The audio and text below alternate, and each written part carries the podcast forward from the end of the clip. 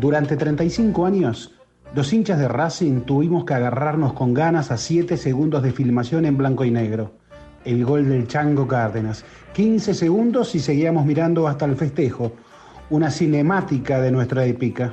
El gol del 4 de noviembre de 1967 en Montevideo lo tuvo todo, la zurda, el vuelo de la pelota, el vuelo del arquero, los mitos que lo rodeaban, la épica por tener un público hostil y el hecho maldito, el gol como fin de fiesta o como inicio de una desgracia. Al gol del Chango Cárdenas le sigue una evaporación, como si se hubiera tratado una poción mágica, todo lo que vino después fue la nada un desierto en el que se caminaba y se caminaba y se caminaba y siempre se llegaba al mismo lugar, a ese trozo de cinta que escondía también una perversión. Pasado un tiempo que podía considerarse prudencial, dos décadas, tres, ya no había hincha de Racing que no quisiera dejar de verlo, darle un descanso.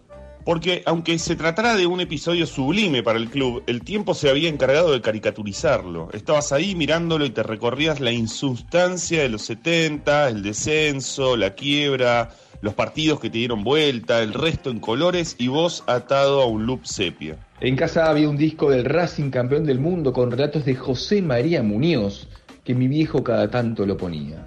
Recuerdo la voz de Muñoz que no decía gol de Racing, sino gol argentino. Ese grito enhebraba cierto orgullo nacional con Racing. Lo llamaba campeón de América, campeón argentino, cosas que además nadie podía decir de Racing en los 80 y los 90 durante tanto tiempo, al menos mientras daba vueltas el disco. Y entonces nos decíamos a nosotros mismos, y se lo decíamos a los demás, que habíamos sido campeón del mundo con un gol de mitad de cancha aunque el gol hubiera sido a 35 metros del arco, no importaba.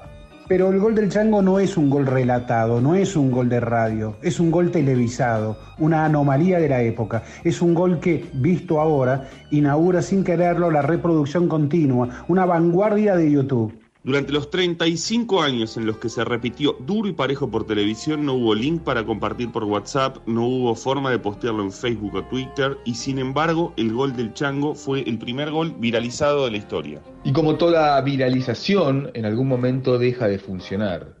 La repetición del zurdazo rompió el juguete que nos entretenía, el que nos hacía más leve la espera de un campeonato. El gol más racinguista se convirtió en una reliquia del fútbol y en particular del fútbol televisado. El artista principal es el Chango Cárdenas, el otro es un héroe anónimo, como lo llamó Roberto Fontana Rosa. El cameraman que siguió la trayectoria de aquella pelota inconcebible del Chango Cárdenas, el gol único y definitorio de la final contra el Celtic, otra vez en el Estadio Centenario. Ese héroe podría ser Héctor López, el enviado a Montevideo por Canal 11. Héctor López tiene 76 años, es hincha de River y está jubilado, después de haber trabajado desde los 22 años detrás de la cámara. Empezó en el Reporter Eso y viajó a Uruguay para tomar imágenes que luego se emitirían en el noticiero del 11. Lo que cuenta López del episodio habla de una casualidad. Fuimos dos cameraman por el canal, recuerda López. Rey, un muchacho que ya falleció, y yo. Yo tenía que filmar para Inglaterra y él para Argentina. Yo tenía que despachar a Londres. Cuando ocurre lo del gol, veo que nadie lo tiene. Fue mucha suerte. Yo estaba haciendo imágenes para compaginar. En esa época te daban tres rollos de tres minutos. Eran rollos de 16 milímetros, blanco y negro. Y vos hacías las jugadas de peligro que vos considerabas. Y después algunas jugadas en el medio. Eso se editaba para el noticiero. Yo estoy haciendo esas tomas cuando agarra la pelota del chango. Veo que patea, sigo la pelota y es gol. Los demás, tres o cuatro cameraman, no éramos muchos. Como era en el medio intrascendente, nadie estaba filmando, salvo yo. La pericia de López podría ser una explicación para la existencia del gol, pero también lo es la determinación de Luis Clur, que era el director del canal y que activó la orden para que el gol perdurara. Cuando el partido terminó, López se fue con los rollos hacia el aeropuerto de Carrasco. Tenía que enviar las cintas hacia Londres, pero antes lo llamó a Clur. Soy el único que tiene el gol, ¿qué hago? ¿Lo mando a Londres o lo mando a Buenos Aires? No, no, mandalo para acá, después se lo pasamos. La cinta con el gol del Chango Cárdenas viajó a Buenos Aires y así se convirtió en el gol más repetido del fútbol argentino en tiempos donde las imágenes de los goles se perdían, los goles invisibles.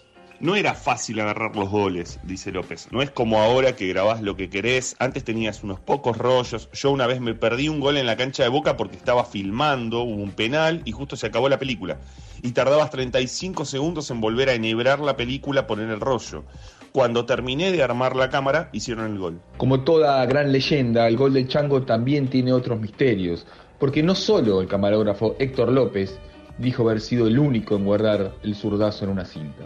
El director de fotografía, Luis Becchione, con una filmografía que va desde Adiós Roberto hasta los bañeros más locos del mundo, también contaba que había sido el único camarógrafo en captar la imagen. Años atrás, el periodista Alex Canizza lo entrevistó para el programa Racing TV. Incluso lo juntó con el Chango Cárdenas. López también dice que 10 años después del gol, durante una cobertura en México, se encontró con el Chango Cárdenas, que entonces jugaba en el Veracruz y que de tan contento por haberse topado con el responsable de la perdurabilidad de su obra, hasta les prestó el auto para que pudiera viajar hacia el Distrito Federal. Al mito le faltaba el relato contradictorio, lo irresuelto. Becchione ya no está para aclararlo. Pudo haber pasado que uno lo filmó para Canal 11 y el otro para Canal 7, pero lo cierto es que la cinta puso en formol el gol del chango y también lo ubicó en su justa realidad. ¿Qué se diría de ese gol si fuera invisible? ¿Que fue de mitad de cancha, algo que aún se dice? ¿O que fue antes de cruzar la línea del área? La invisibilidad le hubiera regalado otras vitaminas y no hubiera permitido su caricaturización. El chiste de que un día el chango lo va a errar o la pelota va a pegar en el palo. El gol además capturó otros recuerdos de la tarde del 4 de noviembre de 1967, el tercer partido de la serie. Celtic había ganado 1 0 en Hampden Park, en Glasgow, Racing se había llevado el segundo partido en el cilindro Avellaneda, 2 a 1. Los escoceses tienen un recuerdo menos idílico del partido en el centenario. Un libro y un documental recuerdan aquello como la batalla de Montevideo, en la que hubo muchas patadas, cinco expulsados en una época sin tarjetas. Pero el partido quedó reducido a lo gigantesco del gol, su repetición como GIF y su rol vanguardista para lo que sería el fútbol televisado. Fontana Rosa escribió que alguna vez le preguntaron sobre qué había experimentado con la transmisión de la llegada del hombre a la luna y que en su respuesta se había olvidado del gol del chango, de cuánto lo había emocionado y de cómo lo había celebrado, mucho más que los pasos de Neil Armstrong. Fontana Rosa no lo dice, pero además de Armstrong se dice que era hincha de Independiente. Quizá no lo fuera para la humanidad, pero para Fontana Rosa, sin embargo, era más importante el gol del Chango, la llegada del hombre a la luna del fútbol argentino. El GIF del Chango Cárdenas, un texto de Alejandro Wall para Revista Anfibia. Toma Rulli, habilita en este momento a su compañero Cárdenas, va a tirar, tira violentamente a la izquierda. ¡Gol!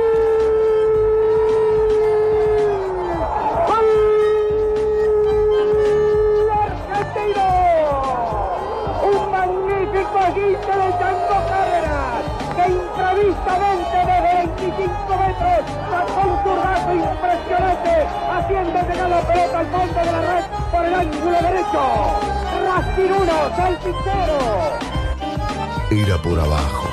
Historias del deporte en el deporte.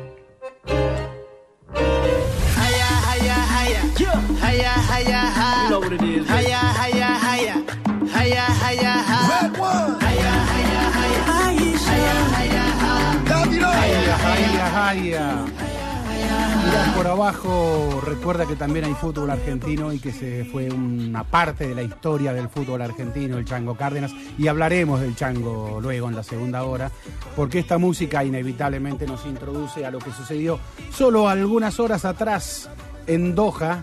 Eh, ¿Cómo estamos, Alejandro Wall, Andrés Burgo? ¿Cómo están? Buenas noches. Bien, clima, clima mundial, ¿no? O sea, casi que costó ver hoy que se, estaba comenzando la octava fecha del, de la Copa de la Liga. Eh, Gimnasia le ganó Talleres 2 a 1, Patronato le está ganando Unión 1 a 0 y Central Córdoba le está ganando 2 a 1 Huracán. Porque claro, estamos todos metidos en el Mundial. ¿Y, juega el VAR? Y está jugando, bueno, el VAR empezó ayer, claro. el, VAR empezó ayer, que será este, lo, que en cualquier otro momento hubiera sido como el principal tema eh, por estas horas al menos quedó opacado por el sorteo. Completamente. Nadie habla del bar, por más macanas que se pueda mandar o no el uso Igual del me, parece que el lunes ya se va a hablar del bar. y esto, y esto habrá quedado un, va a pasar un poco lejos. Sí. Bueno, algunas, algunas cuestiones. Trinidad. Cardona, Davido y Aisha, que es una eh, es un catarí, eh, hacen esta canción, Better Together. Bueno, es canción de mundial. Tampoco se le puede pedir demasiado a una canción de mundial. Eh, Argentina con Grupo C, Arabia Saudita, México, Polonia, en ese orden, va a debutar el 22 de noviembre. Eh, es curioso esta especie de, de fiebre por el, el mundial, este, por, por, por el sorteo en sí, ¿no? Eh, porque bueno, falta casi ocho meses. Pero no tiene que ver con que la selección está. Eso, claro, esa Ah. es la explicación, me parece. Creo que hay un entusiasmo. Ahora, cuando, más allá de, de, mm, de las previas, siempre hay entusiasmo por la selección argentina. Es raro, hasta con la, hasta con la selección que fue a Rusia, ¿no? Que le costó clasificarse, tuvo tres técnicos en el camino. Uno de ellos con los que eh, posiblemente se pueda cruzar si es que continúa en Qatar, Gerardo Martino. Es, es un poco el entusiasmo por la selección Sí, argentina. hay un combo, y perdón, para mí hay un combo de eterna ilu- Si el fútbol no te genera ilusión, ¿para qué está el fútbol? Exacto, diría yo, ¿no? sí. Esa una. Y la otra, y somos un poquito agrandados. Este, creemos que, que, que, que, que- que- que- que somos la gran potencia que le puede ganar a cualquiera muchas veces. Sí. Y en ese, en ese combo de entre grande y entre ilusión. Porque, porque hay cultura futbolera y la Mm. cultura futbolera nuestra está absolutamente vinculada a la ilusión también que nos genera. Digo, eh, hay Eso cualquier mundial. acontecimiento mundial y ¿dónde está Mm. Argentina? En cambio, Sí. acá es Sí. cabeza de serie. Sí. Es fútbol y es cabeza de Y serie. es cabeza de serie. Pero ustedes y- dicen que esto no pasa en el resto del mundo. A este nivel de ilusión, de, de ruido, decís. Eh, ruido, eh, ah, creo que está yendo más allá. Digo, creo que estás viendo un, un gran mundial de Argentina. que, no, que eh, me parece que No, estoy siguiendo la- Claro. la, línea de que nos plantea Ale. Vos preguntás si, eh, si la generación de esperanza ante un mundial no pasa. Yo creo que mm, me parece que por cuestiones de tradición, no, bueno, no todas las selecciones en todos los países están como est- esta cosa de esperar que la selección salga campeón, porque de Argentina siempre como que se espera que sea eh, campeona del mundo, ¿no? Eh, Ah. Llegue como llegue. Eh, a mí me parece que también hay algo de lo que sucede. Argentina cabeza de serie, Argentina campeona de eh, eh, ganadora de la Copa América, ganando elimina, em, clasificándose con bastante holgura, más allá de segunda después de, de una Brasil que fue arrolladora en estas eliminatorias, y en un grupo en donde la evaluación es a priori que Argentina es eh, la candidata a ser primera del grupo. Sí, y, y sumarle el- un Messi que ganó, que ganó con la selección y que posiblemente se despida. Entonces Mm. ahí, ahí también hay un, hay un paquetín ahí que, que- que suma, ¿eh? Sí. ¿Están de acuerdo con eso? Que Argentina es la candidata a, a ganar el grupo. A Sí, priori, sí, sí. no estoy, Sí. no, no, no quiero, no, no, no es lo que yo pienso, digamos. es sino- un sorteo amable en la primera fase Sí. y, y, bueno, con una, con una trampita ahí agazapada o con un rival, con un posible rival a- a- agazapado en, en octavos de final. Eh, porque hay que ver si Francia hay que ver si Argentina termina si Argentina pasa y después si termina Sí. primero si termina segundo si Francia pasa si termina primero si pasa segundo Eh, bueno está bien digo es, es- es cierto que es un mundial y, y no, y no hay este no, no se pueden elegir los que los que van a jugar y al mismo tiempo es tan relativo digamos un sorteo en todo caso te da y te quita y en este caso te dio un, aparentemente una buena una buena primera fase y te puede dar un rival bastante complicado en, en octavos de final pero no deja de ser Eh, no, eso, pero digamos. en Para mí es un orden no. nada más de partido. En la lógica, si seguimos la lógica, ¿Cuál es la el lógica? fútbol, la lógica es que Francia termine primera en su grupo. Sí, eh, eh, es di- hay diferencia Pero entre es que no hay y lógica, Dinamarca, hay sí. diferencia. no, Hay diferencia. no, tengo estudiado, digamos, qué nivel de, de, de- de- Porque se puede hacer, digamos. eh, Es más para paenza, pero se puede hacer, digamos. Eh, ¿Qué cantidad de, de cabeza de grupo pasa este, como, como primero de su zona? Yo puede ser que sea el 50%. A- al mismo tiempo, también es cierto que siempre hay alguna sorpresa. Vos agarrás el Mundial del 2014 y te acordate que estaba Costa Rica, Mm. Italia, Inglaterra y Uruguay. Y terminó primero Costa Rica. Sí, y quedaron sí. Inglaterra y, e Italia. Y en el, y en el eh, 2010 Italia quedó detrás de Paraguay y de Eslovaquia.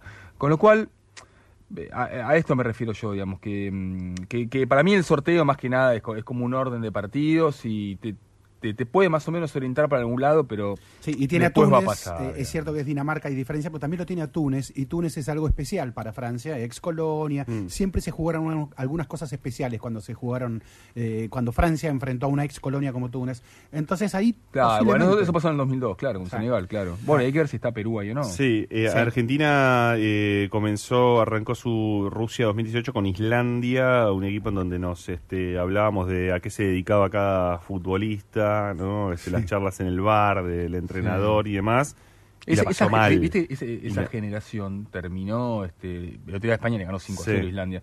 Es una generación de futbolistas que terminó eh, abruptamente porque muchos de esos jugadores tuvieron denuncias de acoso sexual, que la Federación Islandesa tapó durante mucho Mirá. tiempo hasta que dejó de taparla y los jóvenes que están jugando ahora, bueno, reciben una goleada detrás de otra. Mm. Hay algunos cambios, No sabía. están contando los colegas que, que, se eh, eh, que están en Qatar, hubo cambios de último momento del horario, su- supuestamente.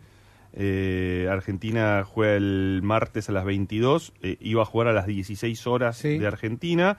Eh, según eh, cito la fuente de Hernán Castillo, está en Qatar para el, el canal IP, eh, va a jugar en el, en el mismo estadio, en el Lusail Stadium, que es el estadio de la final, a las 7 de la mañana de Argentina, horario argentino. Eh, y el segundo partido frente a México, que iba a ser el sábado 26. Perdón, perdón, no quedó claro. ¿De qué día? ¿7 de la mañana? El ¿De qué El día? 22 El de, del 22 de noviembre, el mismo día, Sí. cambian los horarios. Eh, insisto, según eh, el, el colega que está allí en Qatar. Eh, el sábado, que Argentina tendría que jugar con México, eh, también cambia el, el estadio, iba a ser el Education City, Sí. el estadio, este va a ser el Lusail Stadium, eh, iba a ser a las 10 de la mañana, mm, se supone que cambió a las 16 horas eh, del sábado. Y la última fecha, la tercera fecha de, de la zona de grupos, el mismo día también, miércoles 30 de noviembre, eh, eso sí se mantiene a las 16, pero en el estadio 974 de Qatar. Esto es, es- es curioso lo de los Raro. estadios, cómo se, cómo se resolvió. sí. Entonces, Bueno, la facilidad de la no distancia eh, ayuda. sí. Porque si vos le decís a una selección, a- a- cuando estaba todo cocinado, que se tiene que mudar a otro estadio, que, que si es en un país X, donde Rusia, donde Sí. las distancias eran gigantes, y no, no es tan fácil, las federaciones te protestan.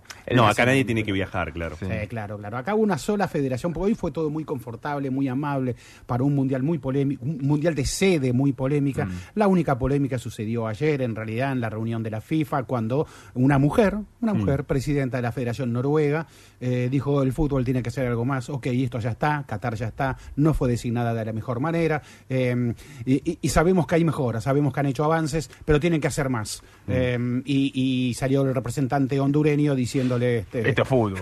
esto es fútbol. Le dijo, "Ca- callate, Esto le mandó el hondureño Claro. más o menos. Fue la única, la única diría, nota Mm. que incomodó. Tenía que ser una Después- mujer que después incomodara. era- Una mujer que dijo que eh, ha- hablaba incluso en nombre de los países nórdicos Sí. en general, que como decís, le- el representante hondureño le dice, no, acá estamos para hablar de, de fútbol, eh, pero obliga, obligó al representante, al, al CEO del Mundial Qatarí a decirle, eh, hubiéramos preferido que esto lo, lo dialogue con nosotros, Sí. eh, y, y obligó también a Infantino a decir que los problemas eh, con los derechos humanos en Qatar eh, y con los trabajadores ocurrían hace seis años. Hoy hemos generado, estoy citando Infantino, un avance muy importante en leyes laborales, que es cierto que han cambiado, Es leyes cierto. laborales que han cambiado, con se calculan 6.500 muertos en la construcción de los estadios, No, según... no, no, no, no, no. Los muertos en la construcción de los estadios, hay que leer bien ahí, ¿eh? son 34 o Ajá. 36. Los 6.500 muertos son en toda eh, esta, desde que Qatar 2010 fue designada sede del Mundial, hubo 6.500 obreros muertos. Eh, eh, yo averigüé ¿En estadísticas. construcción Sí. de En estadios? no, no, en construcción de En estadios general, son 34. En general, se construyeron Hubo muchas cosas. 6.500 muertos en qué entonces? Y en 10 años. ¿Pero en qué? ¿En qué rutas, construcción? Ah, rutas, estadios, aero- mejor aeropuerto, lo que fuere. Pero en la, con- está Construcción. claro, no en la construcción de constru- estadios, pero en la No. construcción de la, de, pero en la construcción que re- relacionado a eh, poner este Obras de mundial o del país mismo. Mm. Pero Eh, es, más, es más de un muerto por día en la construcción de Eh, cosas. vos sabés que el- el- sabías que la- la- la- el trabajo de la construcción es el que más muertes, el que más mortalidad tiene en los trabajos. Entonces la media, eh, cuando averigué en su momento para un trabajo que hice, Sí. eh, no difiere mucho de, para, de, de lo que es la, la media de la mortalidad del obrero de la construcción. y mucho más cuando ese país está en obra importante. Cuando ese país está en obra importante y crece, inevitablemente crece. Igual Eh, impacta, no, ¿no? no lo estoy Ah, Aunque sean esto. 34. No, yo lo que quiero decir esto, esto- a ver, es cierto que No, no Qatar suele pasar, es eh, una sede tampoco polémica, tanto, es sí. cierto que Qatar es una sede polémica, todo muy bien. Pero yo Bueno. leía hoy los titulares de prensa inglesa y, y veía, claro, reflotaron una nota hace cinco meses que hablaba, de que la nota es vieja, la de los 6.000 Es vieja, sí, sí, es una nota de The Guardian. Entonces, Y a veces uno dice, eh, vendieron su mundial a Qatar. Y señores ingleses, ustedes vendieron sus clubes también, al, al petrodólar, al magnate, al, al yankee. Bueno, al rival, al rival de O sea, Argentina. cada al- uno, cada uno vende lo que tiene al dinero Mm. que más le da. Entonces la, la FIFA vende sus mundiales, señores ingleses, ustedes vendieron sus clubes. Eh, Está bien, pero entonces- la la- este, yo eh, co- coincido con vos en, esa doble mirada. No quita que, bueno, el foco hoy es Qatar. Sí, y- sí, y- claro. Y, Qatar lo sabe.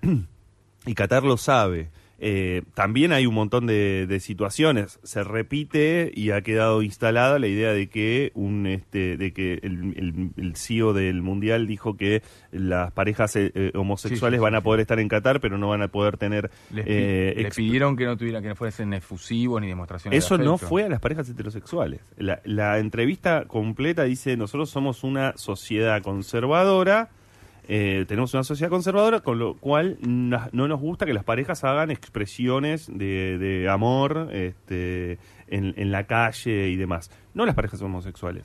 Las parejas heterosexuales también sostienen, ¿no? En términos generales. Pero bueno, quedó eso. Lo que sí es cierto, más allá de ese matiz, es que hay una persecución a la comunidad LGTB eh, y eh, en, en Qatar. Es muy concreto eso. Es muy Qatar concreto, está bien recordar que nos decían en Rusia y llegamos a las calles veíamos pibes de la mano, este, en el subte, en la calle.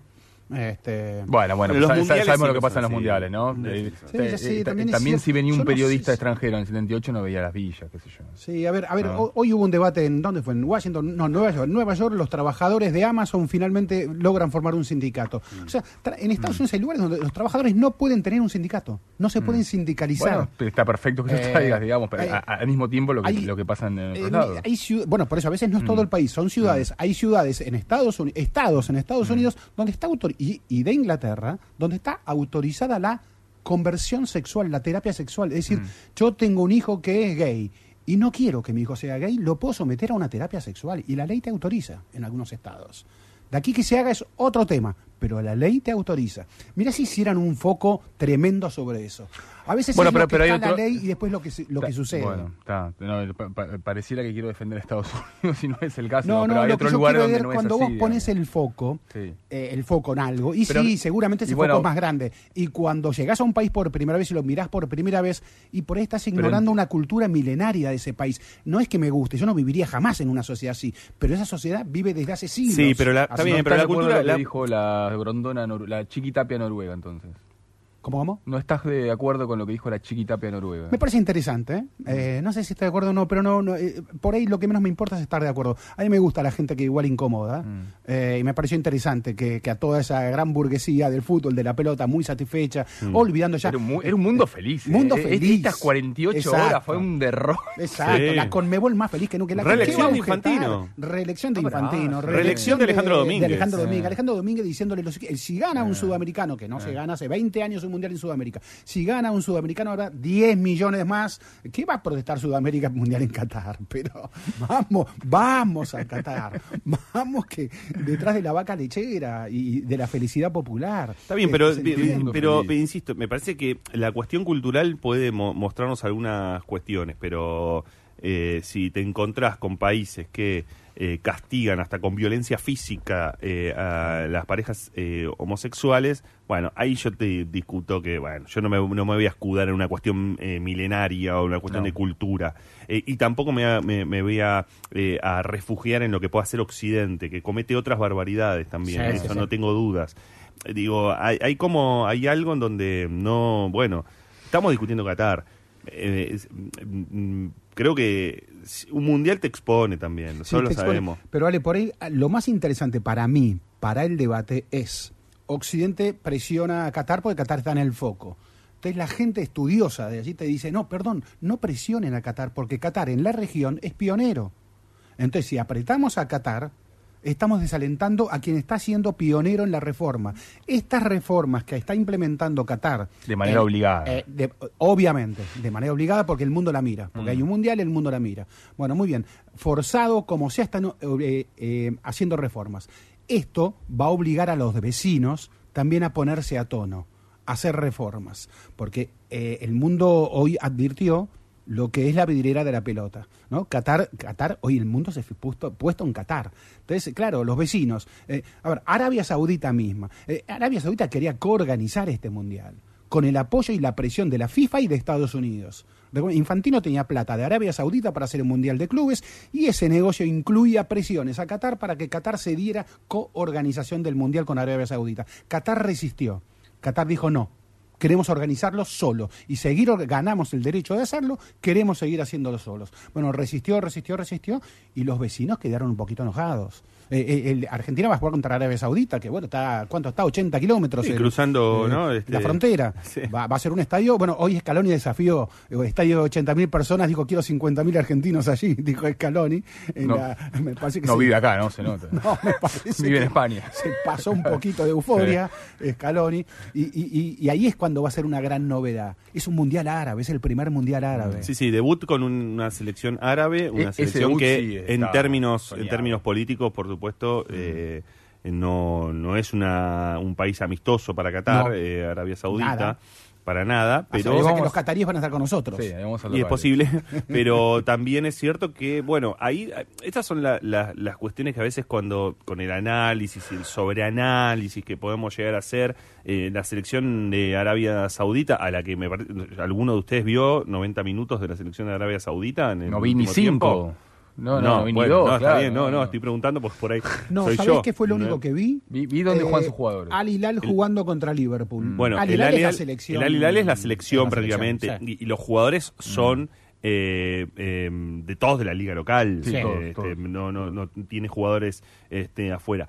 Lo que uno puede decir es, bueno, y si adaptados al clima, esto que por ahí se puede decir en jodas, son casi locales, pero si adaptados a un clima, a un lugar y demás, les juega a favor, están jugando con la selección argentina, eso siempre te pone en lugar. El fútbol es, eh, es algo, digo, vuelvo yo lo que quería decir de Islandia. Y bueno, Islandia terminó complicándole el mundial a Argentina, porque después llegó Croacia, obviamente. Sí, a Argentina se le complicó solo también, ¿no? Sí, O sea, no, te- no hay dudas, pero Mm. está bien, pero digo, te, te puede complicar un mal paso o no. Digo, Camerún en los 90, ¿no? Eh, todavía no teníamos la fuerza de los países africanos. Sí, ¿sabes cuál es la diferencia? Me parece. Eh, todo tiene su pro y su contra, ¿no? Islandia sería, eh, perdón, Arabia sería casi local, eh, pero eh, me parece que no tiene la cosa de rocosa, la cosa física que tiene Islandia, que tenía Islandia. Eh, Sí, me parece que es, un, fútbol un poco más. claro. muy, muy poco eh, fronteras afuera, mientras todos los islandeses jugaban afuera de Islandia, Mm. todos los eh, sauditas juegan dentro de Arabia Saudita. Y me parece que físicamente eh, Mm. es curioso lo que. puede- Ah, nosotros somos los reyes de la gambeta, lo no sé qué, no sé Sí. qué. No, bueno, ya no, ya no. ah, no, ya no. Y Arabia claro. Saudita hay jugadores de una calidad, dicen todos, técnicamente Mm. muy interesante. Lo que pasa es que el rigor físico lo sienten. Bueno, Sí. acordate- Entonces yo creo que Argentina eh, va, eh, va a querer imponer un rigor físico Sí, en ese y partido. después me queda me queda la duda y, y- y admito que no, termi- no termino de tenerlo claro es cuál es el rival más difícil entre México y Polonia porque de- de- en esto en estos casos sí eh, de, de haber podido ver algún tampoco digamos no, no es que seguía Polonia pero por ejemplo contra Suecia es un equipo mucho más eh, versátil mucho más eh, eh, juega con línea de tres, eh, puede modificarte tácticamente, es mucho más fuerte en la, en la mitad de la cancha, jugando a Lewandowski, ¿no? A Sí. Lewandowski, a Sí. Lewandowski. Y México tiene características de los equipos del Tata Martino, de, de, de- de construir presión y demás, tiene mm, esta cosa que hay- hoy por hoy ya está bastante expandida de salir jugando, de buscar salir jugando para poder ganar líneas.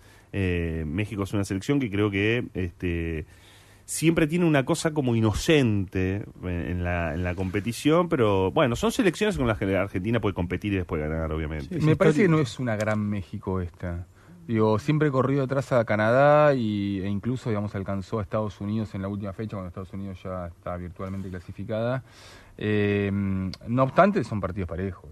Digo, Sí, son partidos históricamente para Argentina son parece que Polonia, a ver, parejos. Yo diría que Polonia, en, en principio, este, ahí, digo, en la primera fecha es un buen debut para Argentina, muy buen debut para Argentina, Sí, está claro. sí, coincido, sí. Eh, eh, hay un partido decisivo ahí que es México-Polonia. Sí, Eh, en esa misma primera fecha, sí, claro. Sí, sí. Digo, no obstante eso, eh, esta, esta incógnita, digamos, de, de cómo le irá a los argentinos contra los europeos, teniendo en cuenta que Mm. 30 de los 31 partidos invictos que lleva Argentina fueron contra equipos americanos y, bueno, digo, no sabemos, digamos, cómo, cómo estamos contra Perdón, los y europeos. leí una estadística que decía que Argentina no le gana eh, en 90 minutos, en 90 minutos en Mundial a una selección europea desde Italia 90. No, no, no, no. Eso es, eso es a partir de octavos de final. Porque Argentina ganó a Bosnia, por ejemplo, en 2014. O a Bélgica en 2014. Sí, Ah, perdón, sí, sí, sí. final. Suiza Sí, también. Sí, sí, sí. Ah. No, bueno, pero incluso a Bosnia le ganó. Eh, a, sí, a Bélgica. Perdón, en duelo directo, claro, en duelo directo. Sí, no, en a ver, yo, eh, mira, el otro día saqué la cuenta del 2002 para acá. Argentina jugó eh, mm, 12 veces contra equipos europeos, 16 veces contra equipos europeos y sí, ganó 4. Ganó 4. Ganó menos. Eh, eh, perdón, 12 veces. Eh, y ganó menos. Eh, perdió más de lo que ganó, sí, eso está claro. bien, pero en octavos, entonces, en, en duelo directo no se le gana desde el 90. No, no, Bélgica en 1 a 0. 90. En el 2014. Claro, Bélgica. ¿Y Bélgica fue 90 minutos? Sí. Gol de ah. Higuaín. Sí, Ah. y En Suiza. el 120. entonces Ah, en los 120 Suiza, Sí. claro. Sí, Ajá. no. Ah, entonces estaba mal eso que escuché o Sí. leí, lo, lo escuché o leí, dije, me Sí. llamó la atención, dije, va. Eh, pero, Pero ver, son esas excepciones nada más. Sí. Sí, sí, sí, sí. Me, me, me da la sensación que, que por lo por lo- no digo lo desconocido, pero que, que México en un sentido nos es más conocido. Hmm. Lo vi a México el otro día jugando, eh, con El Salvador. El fue. Salvador 2 Sí. a 0 lo liquidó rápido. Lo liquidó rápido. Contra, después el contra partido un se- país menor, sí. Se cayó el partido después, Sí. eh, no jugó bien México. Hmm. Y hoy no lo vimos a Martino en, la, en el sorteo de Bueno, es que, es que jugó ayer. Eh, este, parece. no, pero no fue por eso. Martino no puede subirse a un avión. Ya tuvo tres Mm. operaciones de la- del desprendimiento de retina y la, claro, la altura, etcétera. Los Mm. médicos le dicen no puede viajar. Faltó a tres partidos de- del último tramo de la de la eliminatoria. A esto se suman algunas críticas. Si quieren, podemos escuchar alguna alguna interna de cómo está porque claro, es un técnico argentino y extranjero. Me hace acordar a la Volpe eh, y las críticas que tenía la Volpe. Martino no es la Volpe, Mm. pero es argentino y es extranjero. Y a México le gusta en general que nos dirijan técnicos mexicanos.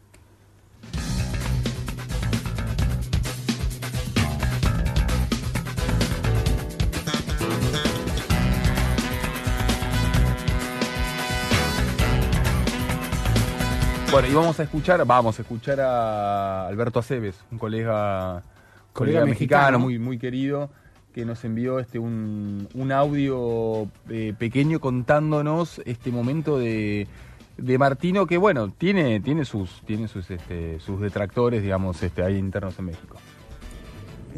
Bueno, además del nivel de juego de la selección, es verdad que existe preocupación entre los directivos por los problemas de salud que arrastra Gerardo Martino. El Tata no pudo viajar a Honduras porque presentó una inflamación en el ojo derecho, el mismo que le ha causado problemas en septiembre de 2021 cuando sufrió un desprendimiento de retina y los médicos no le permitieron viajar a San Pedro Sula para el penúltimo partido de la eliminatoria.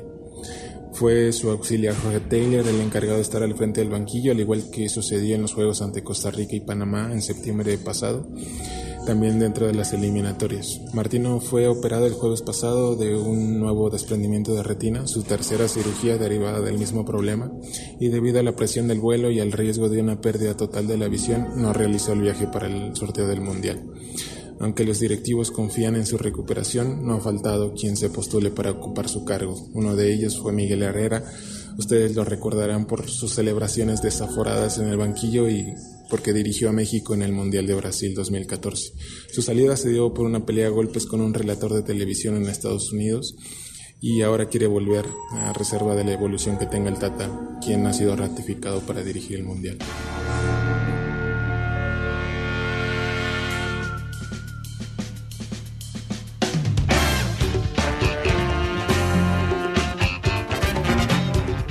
Quedan nueve meses para el Mundial. Entonces, en una es mucho. Y en Sí. una situación como la que está el Tata, eh, con eh, resultados, en, en- sobre todo en el último, irregulares, eh, con eh, la presión esta, con técnicos de popularidad local, como el Piojo Herrera, que, se, que quieren, que quieren eh, candidatearse ahí. Hoy, la, hoy el presidente, John de Luis, el presidente de la federación, sí estaba y dio un absoluto respaldo. Eh, para el Tata Martino. Dijo que están en el balance están muy satisfechos eh, con Martino, decía él. Pero en esta presión, en este contexto, nueve meses, y con la salud frágil del Tata, porque Mm. hay que ver cómo se va recuperando, que hasta el momento sigue registrando problemas. Eh, los jugadores fueron a abrazarlo todos después del primer gol el otro día. Eh, fue claramente un respaldo del plantel, el plantel está Mm. con él claramente, se vio en ese, en ese abrazo colectivo. Pero sabemos que México es difícil. Eh, Eh, es difícil eh, para el Tata, decir. para el Tata, sí, claro. Sí, Para un claro. técnico extranjero dirigiendo selección. Claro, yo estaba pensando en, en Rusia 2018. ¿Se acuerdan a quién eliminó México? Alemania. ¿Eh? Primera ronda. Le ganaron Y era una México que no llegaba, eh, y un México que tampoco llegaba tan bien. Era, no, y era un, eh, pero era un México que tenía mucha esperanza, justamente le había ido muy bien en categorías de juveniles, Mm. eh, mundiales juveniles, y entonces se decía como que para este mundial Sí. iban a explotar, y no está sucediendo Sí, eso. por eso eh, me parece que, mm, que dada la cantidad de tiempo que, que requiere, que, que- que falta para todavía para el Mundial, y teniendo en cuenta las eh, lo- los, los antecedentes y otras experiencias, yo creo que este tiempo es mucho más importante en ver cómo llega Argentina, cómo mm, Argentina va llevando Bien, sí, me gusta, toda esta sí. situación Sí. más allá de los rivales. Con esto no estoy queriendo decir, a los rivales no hay que ni subestimarlos, ni, y no estoy queriendo decir tampoco no, no observarlos. Pero me parece que Argentina tiene que hacer un trabajo para tratar de sostener esto que construyó. Después te puede, digo, qué sé yo, te puede salir mal, de- de- de- vere- veremos qué pasa, ¿no? Pero poder construir la armonía que construyó Argentina, con la que terminó las eliminatorias. Eh, hubo una noticia eh, ahora en Qatar que finalmente eh, Sergio Cunagüero no va a ser parte del cuerpo técnico, lo cual me parece una buena noticia. No por, no por Kun, me parece eh, debe ser muy fuerte para él y, y- y muy triste no poder estar en un mundial que él sospechaba entrar, haber tenido que dejar el fútbol de la manera en que lo tuvo que dejar por un problema cardíaco. Eso, todo eso va por un lado, ¿no? Y, y- se merecía por ahí eh, poder estar pero me generaba demasiado ruido la- el, el rol, incluso cuando explicó primero el rol que iba a tener, que era ser como una especie de puente entre los jugadores y el cuerpo técnico. El cuerpo técnico no lo necesita. No, no. No necesita ese- ni- ningún tipo de puente. Y creo que él se dio cuenta, o alguien se dio cuenta, y terminaron bajando ese rol. Él dijo, no me veo en esa situación. Yo creo que alguien debió haber, eh, haber visto eso. Más allá de esa cuestión, parece que trabajar en, en la lista, ver qué puede pasar con los futbolistas. Va a haber futbolistas que van a llegar con una semana ah, de- después de una temporada muy agotados. Digo, Última fecha de España, ocho días antes de que empiece el. Mundial. Ve- parece lo, lo más importante me parece esa cuestión de cómo llegar y cómo trabajar en una situación inédita para todas las elecciones, para la Argentina una de ellas, cómo trabajar todo este este tiempo con los futbolistas sin poder tenerlos acá, ten- con calendarios que los tendrán en Europa, Estados Unidos y demás, pero nada acá. Y, y vos sabés que un miembro de ese cuerpo técnico, Matías Mana, Mm. Ajá. es el que mejor conoce a Arabia Saudita. Porque estuvo con, eh, Con Pizzi. con Pizzi. Estuvo con Pizzi. Scaloni, cuando lo vuelve a llamar a Matías Mana, ni sabía que, que estaba con Arabia Saudita. Y pero hasta que en Arabia Saudita. Mm. Ah, a Pizzi lo rajaron después. Bueno, pero estaba ahí con estuvo el Patón Bausa en Arabia Saudita. Mm. Bueno, está. Ramón Díaz. Miguel Ángel eh, Russo. Muchos Sí. jugadores. Está el Estuvo, Martínez. estuvo Solari en su momento, ¿se acuerdan? Sí, sí, El Indio. Solari, ¿no? Mundial 94. Claro, la única vez de las cinco participaciones de Arabia Saudita en, el, en los mundiales que avanza a octavos de final es con el Indio Solari, Sí. Que el Al Owairán hace un golazo a Bélgica en, en primera ronda, el, el- el elegido mejor gol del, del Mundial 94. Mm. Y después le preguntaron al Indio Solari por qué no siguió, si había hecho el mejor, eh, el mejor este mundial de Arabia Saudita en, en la historia. Y dijo, porque el jeque me quiso formar el equipo. Y yo le dije que no, entonces me echaron. O sea, o sea, había hecho la mejor, Bueno, la no sé- mejor campaña y lo echaron. No sé si se acuerdan que en Rusia debutaron con un 0-5, ¿no? Sí, a Pixie le pregunta si tenía miedo que lo echaran. En pleno mundial. Claro, en pleno mundial. Eh, quiero decirles algo más eh, respecto de la, de la conformación de los grupos. ¿Vieron cuando uno eh, dice vivimos en Argentina, en Sudamérica y ve los conflictos, las guerras, las invasiones que suceden en, en Europa y ven toda esa concentración de conflictividad, eh, de lo que va pasando y uno siente que de algún modo, más allá de todo lo que nos pasa acá en Argentina, de todo lo que tenemos, la vemos de lejos. Bueno, yo Vos siento que... tan mal no estamos. Bueno, claro, o sea, como tenemos nuestros problemas internos, no, no, no, no se dejan este, de ver. Tenemos, este, con- conocimos el índice de pobreza esta semana, pero eh, con las salvedades del caso, me parece que también Argentina ve de lejos la zona de conflicto, que insisto es la que va del grupo E al grupo H, en donde ¿Sí? y hay una concentración con de, de Mm, selecciones. te la debato, ¿eh? Hay una concentración de selecciones. No, bueno, A ver, puede- de, puede de- de la E a la H, España, Alemania, eh, Brasil Agregá y Japón. para ahí. de con- No, no, no, no, no. No, no la pongo en ese nivel. No, no, no. Pongamos- No la pongo en ese nivel. No la pongo en ese de- nivel. Es una selección. Eh, eh, recordar a Japón, eh, que ahora me voy a olvidar de hasta dónde Japón llegó, va a quedar de eliminado en 2000. primera ronda. No Sí. pasa el grupo E. Es lo que creemos. Alemania quedó eliminada en primera ronda en Rusia 2018. ¿eh? Cambió entrenador. Eh, eh, no le fue bien en la Eurocopa. ¿Se acuerdan que Ma- Macedonia del Norte le ganó de local? Sí. A ver, expliquemos esto, digamos. De- del grupo A al grupo D Sí. eh, juegan como definen el primer finalista, digamos. Entonces Argentina, en caso de pasar, Semifinalista, en realidad. Después pueden, pueden cruzarse. Ok. Porque Argentina puede cruzarse con Brasil, por ejemplo. Ah, ok, o primer semifinalista. Es de- competiría contra, eh, siempre, a ver, hablando de la lógica que en el fútbol no existe, sí. Francia, Inglaterra y Países Bajos. Y Dinamarca. Y Dinamarca. Y ustedes dicen que de- del otro lado los rivales son más difíciles. Y del otro lado tenés Ah. Bélgica. em, que vos decís. Mm, es el Vélez de Croacia. Europa. Bel- bueno, Bélgica, Croacia, Brasil, Ah, Croacia pasó su cuarto. Serbia. Nah, eh, Serbia no, no, no, te la bajo. No, no, pará, Ale, pero tenés es- España, Alemania, España sí. Estoy España, tratando de llegar, estoy tratando de Ah. llegar a España, Alemania, España, Portugal. Alemania, No, Portugal. No, bueno, Portugal, seamos serios. No, no, no. Portugal tiene, para mi gusto, no ha logrado formar el equipo exactamente, pero tiene varios de los mejores jugadores que individualmente están en un nivel altísimo. Y, y- Son y- de los mejores y- jugadores del mundo. lo y cuando decimos, cuando decimos España, cuando decimos España, eh, España está en un nivel altísimo. Altísimo, exactamente. España está en un nivel altísimo. Eso es un, eso es un rival que si yo me lo, me lo, me lo cruzara, eh, le Ah, temería sí, sí. muchísimo. Sí, sí. Le temería muchísimo. Por eso digo, me parece que ahí hay una cosa. Y además, Andrés, hay, hay algo ahí, en ese punto, que es el desastre que te genera eh, cua- cuando vos cuando vos tenés lógicas concretas de quién sale primero y quién sale segundo o quién queda eliminado, bueno, más o menos ahí ya sabés que el desastre te lo genera que España o Alemania Claro.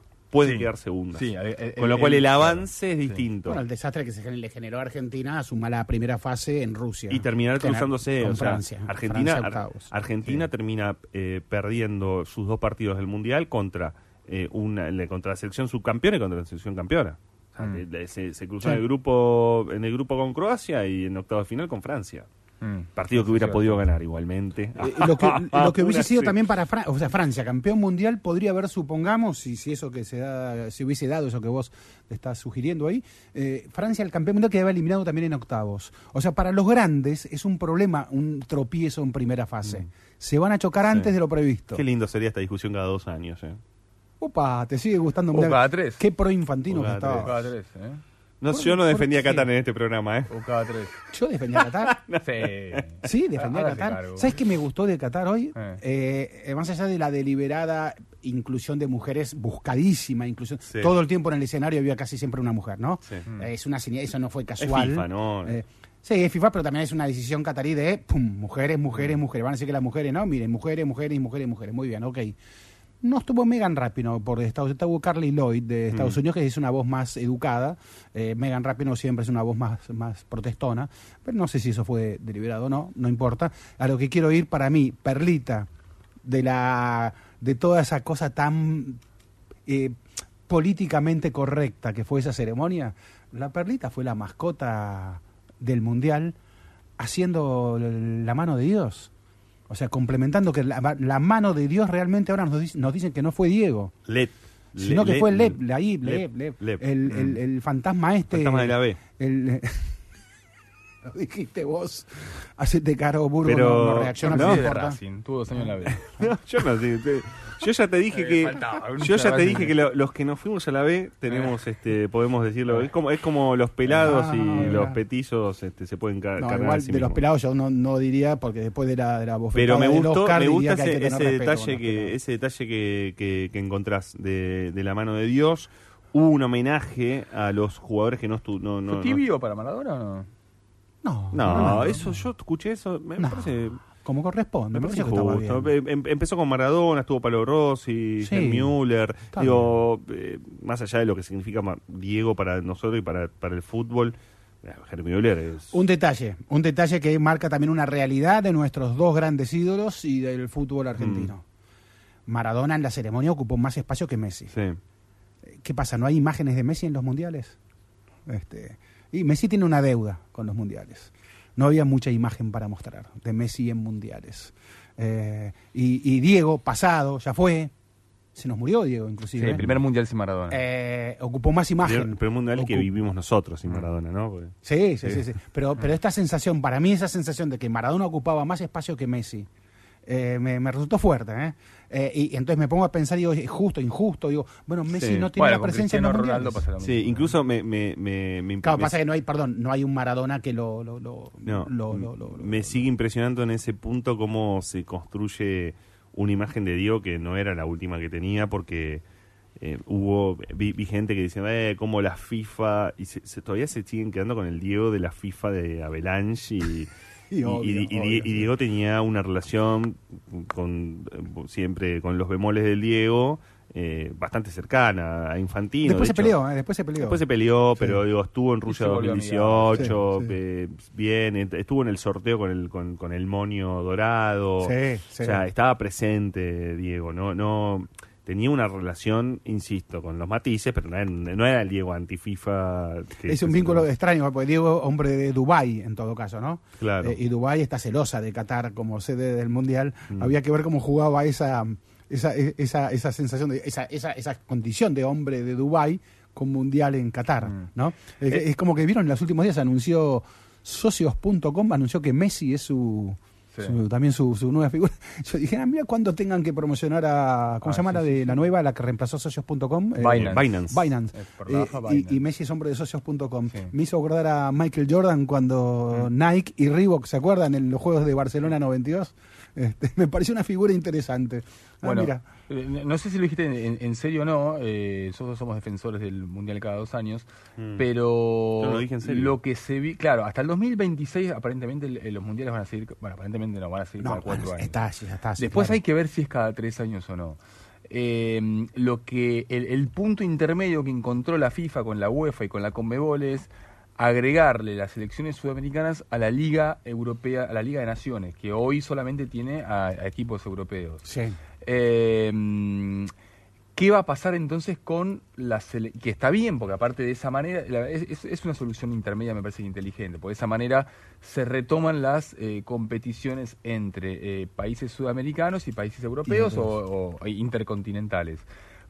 Infantino fue uno de los inventores de esa Liga Europea. ¿Por qué? Porque, claro, los amistosos para la televisión costaban, se les hacían ganar dos mangos a las federaciones en comparación con lo que son las, ligas oficiales, incluso esta Liga de Naciones, que para nosotros con ojos sudamericanos nos pueden resultar poca cosa.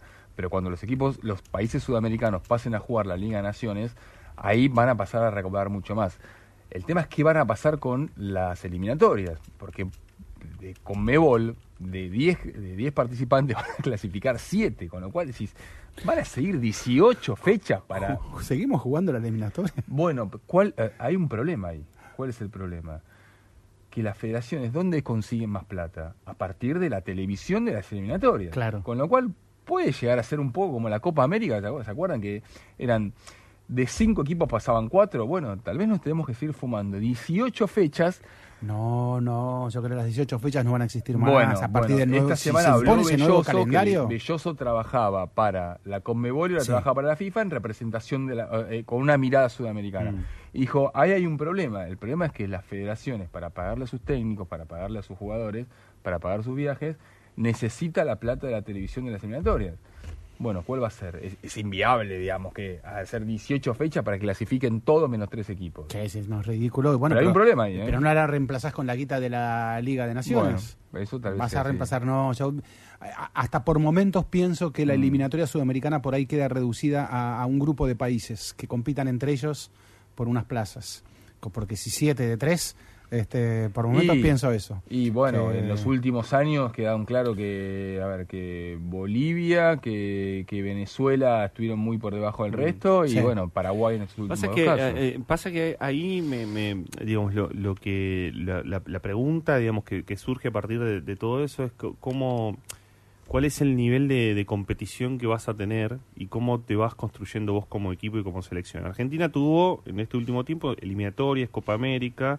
Eh, de hecho, acaba de terminar la, la eliminatoria cerrándola en, en Ecuador. Casi eh, pasa tan rápido, por eso yo creo que yo creo que el tiempo pasa tan rápido que estamos hablando, estuvimos el viernes pasado en, en la bombonera, Sí, en el una, programa pasado. en una- el programa pasado, en una gran fiesta, una gran fiesta. Extraordinaria fiesta. Eh, de- Pocas veces nos pasó de ver una, ¿no? una intensidad en ese vínculo eh, gente-equipo, ¿no? Te- te- mira, eh, tengo que decirte que mm, no, no, no recordaba lo que era ir a ver a la selección como hincha, porque del, del último tiempo siempre fui a trabajar. Ah, ¿Fuiste con tus hijos a una platea? Y fui con mis hijos a una platea. Por, por primera vez, de- la, la- la un- la última vez fue un partido en la cancha de Vélez, una Argentina-Brasil. Jugaba el Turco García, selección de, de Brasil. Así que fui con mi viejo. Así que imagínate cuánto hacía que no, no iba a vivirlo. Eh, y era impresionante alrededor, bueno, vos lo podías notar también donde estabas en la bombonera, pero era impresionante el vínculo de la gente con, con, con el equipo. Con Messi en particular, con el equipo en general. eh, la sensación de, de esto la- y los últimos min- 10 minutos del partido, fiesta absoluta por el resultado y demás, pero el vínculo que se genera desde, desde ese momento. Ahora, fíjate cómo nos, nos pasó por encima, nos pasó por encima eh, Ecuador y el penal que le dieron a Ecuador, el VAR, si fue penal, no fue penal, todo eso. La, Eh, la hoy- are- la arenga de Alfaro. la arenga de Alfaro. Hoy Debutante, de- debutante en el Mundial. un partido inaugural ¿Qué se para, para el Ecuador. de. Ecuador o el presidente de Ecuador? Bueno, viste que hay técnicos, hay técnicos que podrían ser tranquilamente candidatos a presidente. Gareca es uno Gareca. en, en- en Perú, sin duda. Eh, Hay eh, tanta vacancia sí. a los presidentes a- peruanos que va a dejar y a Gustavo Alfaro le gusta, digamos, esa, ese, ese rol. Pero, digo, cuando te fijas las elecciones europeas, hasta acá, y estamos ya en abri- entrando a abril, no tuvieron competición en el último tiempo. Tuvieron competición en, eh, bueno, salvo las que tuvieron el- los últimos repechajes ¿no? de eliminatorias, pero el, el- resto no, no, no tuvo competición en, en lo que va en 2022, lo que ya se, las que ya se fueron clasificando en 2021. A mí lo que me preocupa de, de- de cómo se viene la organización es cómo generás una competencia y una competición más allá del Mundial. Eh, porque hasta acá no resolvimos qué pasa entre sudamericanos y europeos, no hay cruces, eh, te cuesta generar Sí. ese tipo de Sí, cruces. hoy, hoy Tite, el técnico de Brasil, dijo, le preguntaron esto y él dijo, bueno, los europeos tampoco juegan con nosotros, están preocupados. Claro. Sí, ok, Tite, sí, pero el problema es que hace 20 años que los que ganan los mundiales son ellos y es más, eh, animan hasta las semifinales Pero ellos. yo coincido Entonces, en la que- deuda, la deuda de competencia es más nuestra que de ellos. Pero yo coincido en eso, porque yo creo que hay un- que cualquier selección europea, ¿eh? cualquier selección europea, eh, Brasil es una incógnita. ¿Cómo, cómo enfrentar a Brasil? eh? En No, este no te estoy hablando de- está- de, En Sudamérica. este momento está dulce, dulce, dulce. Brasil es una incógnita para cualquier selección euro- europea. Bueno, eh, Brasil, claro, a ver, Bra- Brasil se está preparando para jugar contra europeos, pero sin jugar contra europeos. ¿Y a, a qué me refiero? 2006 eliminada contra Francia, 2010 eliminada contra Holanda, 2014 eliminada contra Alemania, 2018 eliminada contra Bélgica. Ese es el desafío que tiene Brasil y al mismo tiempo es el mismo desafío que tiene Argentina. Estos cuatro años sin competencia contra eh, equipos europeos, en principio parece que, bueno, son una desventaja, pero bueno, habrá que ver en Qatar. Primero de junio Wembley, Argentina, Italia. Eh, luego dicen que algún partido más, eh, que tal vez sea contra Brasil en Qatar o tal vez eh, contra Israel. Partidos ahí algunos. amistosos en Estados Unidos. Y en septiembre dos partidos más eh, Sí, contra con- rivales de la CONCACAF, Sí, según parece México que no. anulado México Claro. porque es rival. Eh, y un partido más, inclusive posiblemente algunos días antes del debut eh, en el Mundial de Qatar.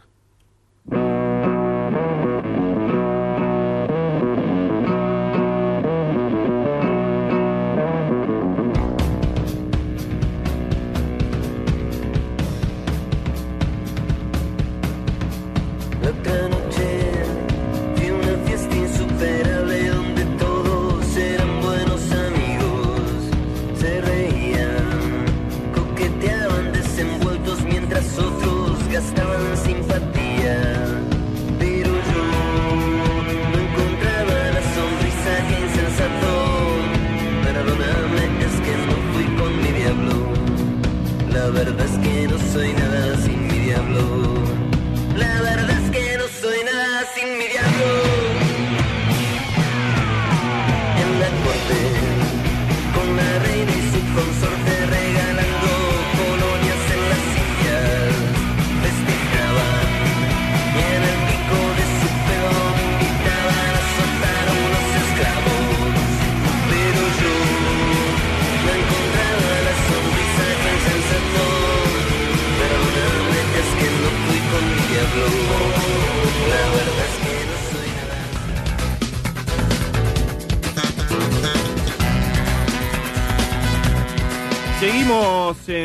Era por Abajo, en este, este Era por Abajo que, bueno, arrancó en un tono mundialista eh, durante esta primera hora, pero que en realidad en su texto inicial recordaba al- recordábamos al Chango Cárdenas, a quien eh, perdimos eh, este, este miércoles por la noche. eh, hubo una despedida al Chango en la, en la legislatura.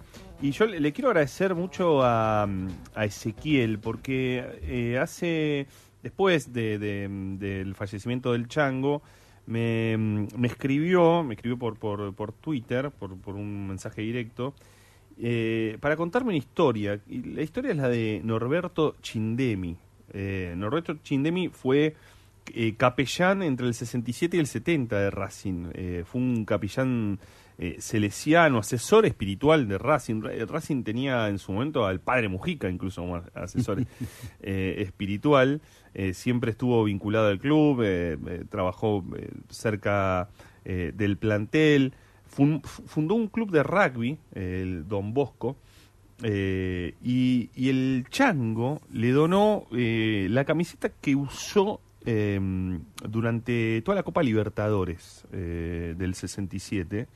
Copa Libertadores que después le iba a dar el, el, lugar en la Copa Intercontinental contra el Celtic en donde haría en, en Montevideo su, su gol.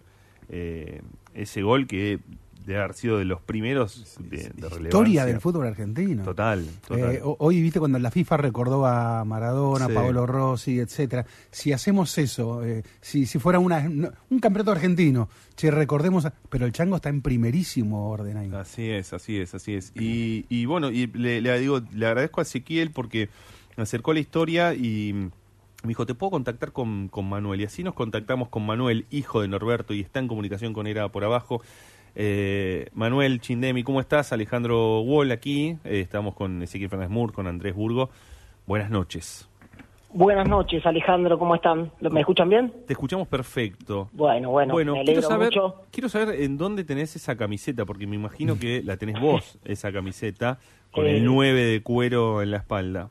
Exactamente, sí, sí, eh, este, es, es una herencia, por supuesto, gloriosa que, que nos dejó que nos dejó mi papá, como bien nombrabas, Norberto Chindemi, eh, fue el fundador de, y el primer presidente del Don Bosco Rugby en el año 67, este, el 21 de marzo más precisamente, funda el Don Bosco Rugby y además estaba como asesor espiritual y, y, y, bueno, parte del plantel de Racing. Te cuento una incidencia. Sí. Eh, ese plantel se caracterizaba por, por bueno, por el hermetismo justamente de no, de no vincular y no hacer eh, ruido de todo lo que, de lo que pasaba en el vestuario. Hoy en día con, con el periodismo actual como existe sería mucho más complicado, ¿no es cierto?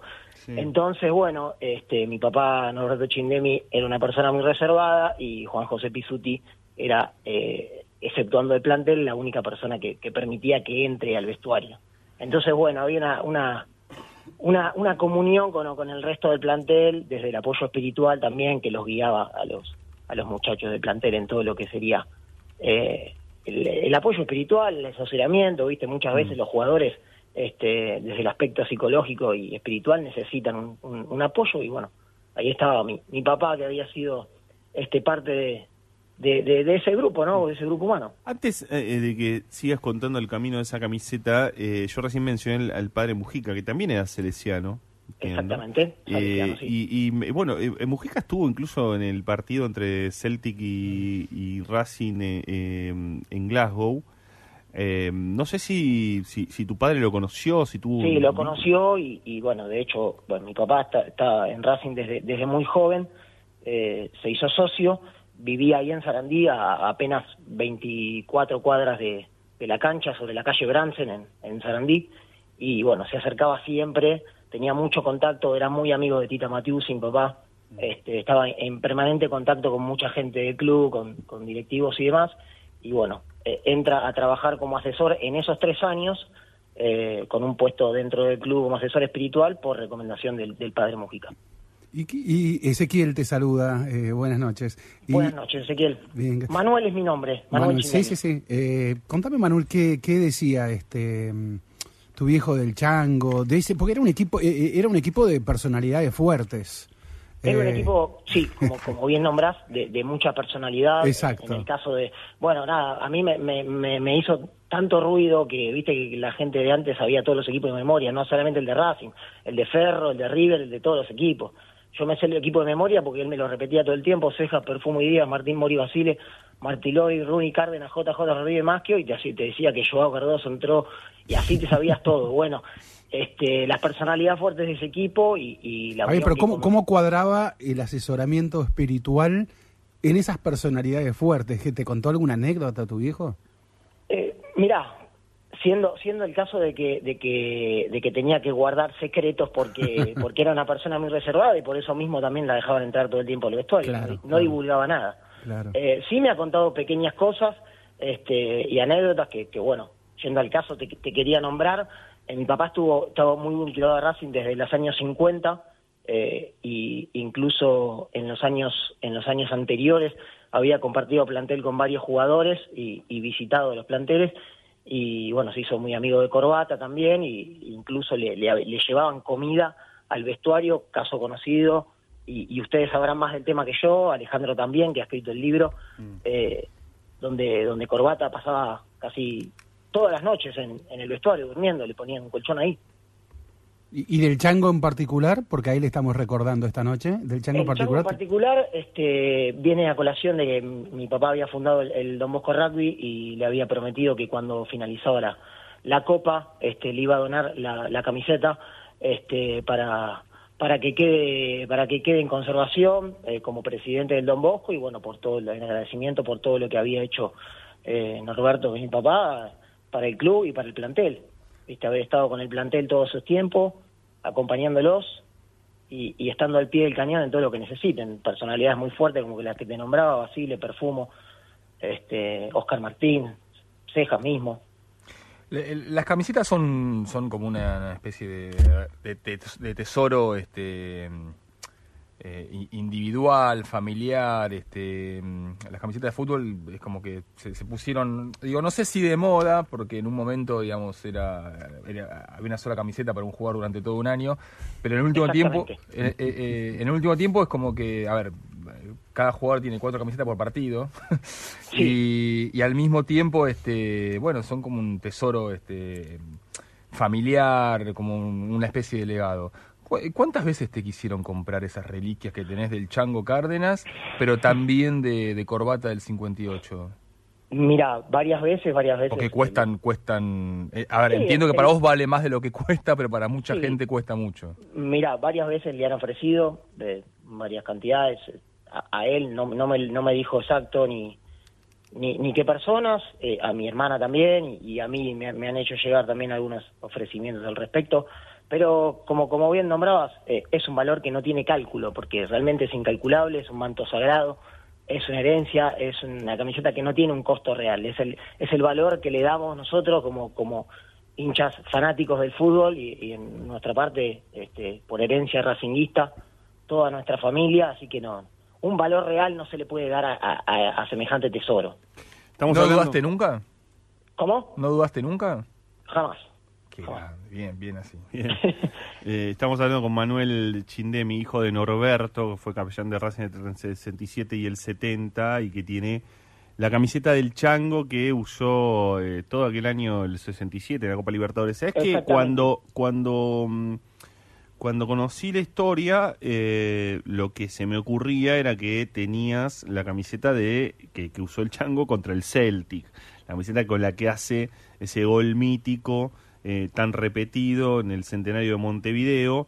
Pero creo que conoces la historia porque esa, esa camiseta se la cambió a, a un jugador escocés, a Tommy ca- correcto, sí, es correcto lo que, lo que decís. Se la cambió un jugador escocés, se llama Tommy Gemel, Sí. eh, Tommy Gemel, si, si está bien pronunciado, un escocés. Y cuando terminó el partido, este mismo Cárdenas en el 2019 contó la historia de que, bueno, él le había cambiado la camiseta y había estado en un, en un museo escocés y en el año 2019 se pusieron en contacto y él le mandó la camiseta que había intercambiado con Gemel y Gemel le envió eh, desde ese lugar que conservaban las camisetas, le, le enviaron eh, su camiseta que había usado ese día, que es una camiseta eh, de manga corta, distinta a la que usó en la Copa Libertadores. Que era de manga larga. Que exactamente. Pero, que pero era las dos de Piqué. De Corderoy, exact- sí, de, de, de Piqué, perdón, con el 9 en cuero. Que yo le envié, le envié las fotos ahí a, al productor para que la, para que bueno, para que las tengan y las publiquen en el caso que, que lo quieran tener a mano, ¿no? Ah. Que siempre es, siempre es una linda, una linda imagen Mm. ver esas camisetas históricas de 9 en cuero, que realmente eran, habían, como, como nombraste, había muy pocas y hacía, entiendo que, no, no, no, no sé bien con exactitud, ustedes que Mm. son historiadores, muchos que saben más que yo, eh, había una camiseta o dos por año incluso. Claro. Eh, Manuel, te hago la última antes de despedirte y agradecerte que, que nos cuentes esta historia. Eh, creo que tu papá estuvo vinculado al club hasta, eh, no, eh, no, no- no sé el día, este, digo, pero hasta hace muy poco eh, ha estado en, en actos, este, incluso por Don Bosco y demás. Él Sí. después dejó la iglesia y se convirtió en, histori- en historiador, ¿no? Exactamente, sí, sí, mi papá este, dejó, dejó, dejó lo que sería eh, la iglesia, siguió siendo por supuesto asistiendo, él siempre fue muy católico y creyente, y bueno, él había puesto una, una mayólica, una cerámica, con la imagen de San Juan Bosco en el año 67, cuando Racing jugara la Copa Libertadores, y les hizo prometer a los jugadores que en caso de, de ganar, eh, había que, tenían que asistir a una misa en conmemoración, así que cuando Racing fue campeón todos fueron a misa vestidos de traje, los hizo asistir a una misa en homenaje a San Juan Bosco. Tengo imágenes también que, bueno, cuando quieran se las puedo acercar. Y, y también contar que en el año, en el año 2015 eh, se construyó ahí al lado del vestuario de Racing una, una, un busto, un busto de, de cerámica con la imagen de San Juan Bosco como patrono de Racing, que eh, data, el pat- San Juan Bosco es patrono de Racing desde el año 1958 precisamente. Eh, Racing lo adopta, el plantel lo adopta como, como patrono del club y bueno, a partir de ahí se forja una historia de, de relación, de relación muy, muy íntima y, y bueno, en agradecimiento después eh, eh, la mayólica se, se, se tiró abajo cuando se, se rehizo el vestuario y, y en el año 2015 se volvió a poner una, una estatuilla de, de cemento ahí de San Juan Bosco. Manuel, eh, bueno, cu- cuide esa camiseta, hombre, eh, que está en buenas manos. Te mandamos un Sí, abrazo acá. simplemente te quería, te quería, bueno, te agradezco por, por el llamado, este, reivindicar a, reivindicar a, a esos campeones de, de antaño, de la época de 1967, que le dieron tanta gloria a Racing, eh, y, y bueno, saber que, que la historia es eso, que es de donde venimos para saber a dónde vamos. Te mandamos un, te mandamos un gran abrazo, Bueno, Manuel. cuando Gracias. quieran, eh. a disposición. Dale, ahí está.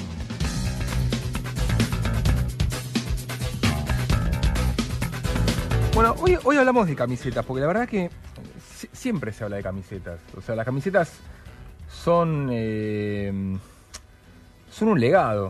O Sí. sea, le, le regalamos. A ver, nos guardamos algunas camisetas de nuestros padres. eh, les compramos camisetas a nuestros hijos. eh, nos gustan las camisetas del presente, nos gustan las camisetas del pasado. eh, algunos compran las oficiales, eh, otros las truchas. Eh, el otro día me puse una camiseta de Alemania Oriental del 74, porque hay retro también. ¿Número? Sin número, sin Ah, número. ah. Eh, mm, las camisetas son, son como un objeto de culto y al mismo tiempo son la locomotora principal de una industria millonaria, que es la, la industria de la indumentaria deportiva. Eh, y, y perdón, y una cosita Andrés, para la nota que se viene. mm, Eh, esas son las quienes trabajan. eh, eh, hablamos del, del chango Car- hablamos de los jugadores de Mm. fútbol, hablamos de- y los trabajadores del fútbol. Bu- bueno. justamente Mundial de Qatar es una de las grandes polémicas. Los trabajadores. ¿Quiénes hacen esos estadios? ¿Cuántos han muerto? ¿Qué ha pasado allí? Ha sido un gran debate. Sí, eh, mm, hoy son épocas en que se habla de la pelota del mundial y va a venir este, la camiseta del mundial y ya sabemos que la camiseta de la selección argentina cuesta 17 mil pesos y se habló mucho de la camiseta amarilla de Boca y el boom de la camiseta amarilla de Boca y todo lo que se vende y, y, este esta cuestión económica y de pasión que hay por las camisetas de fútbol. O sea, no nos preguntamos casi nunca quién hace esas camisetas. Claro. Eh, y qui- quienes hacen esas camisetas son 900 costureros de RA Intertrading, que es una empresa textil que queda en Villa Lugano. Eh, ahí se hacen las camisetas de la selección argentina, de River, de Boca, no solo las camisetas, se hacen los pantalones, las medias, eh, la- los buzos, las camperas. Eso para Adidas, pero también se hace lo de Independiente para Puma, se hace también lo de San Lorenzo para Nike, se hace también lo de Atlético Tucumán y Central para Umbro, se hace también lo de Vélez y lo de Racing para Capa.